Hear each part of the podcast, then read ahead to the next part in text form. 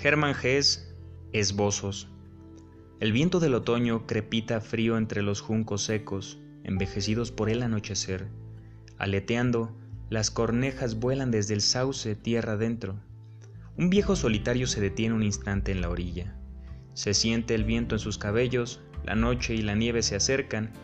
Desde la orilla en las sombras mira la luz enfrente donde, entre nubes, y largo la línea de la costa más lejana todavía refulge en la cálida luz.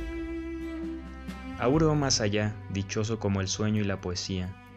La mirada sostiene con firmeza en la fulgurante imagen, piensa en la patria, recuerda sus buenos años, ve palidecer el oro, lo ve extinguirse, se vuelve y lentamente se dirige tierra adentro desde aquel sauce.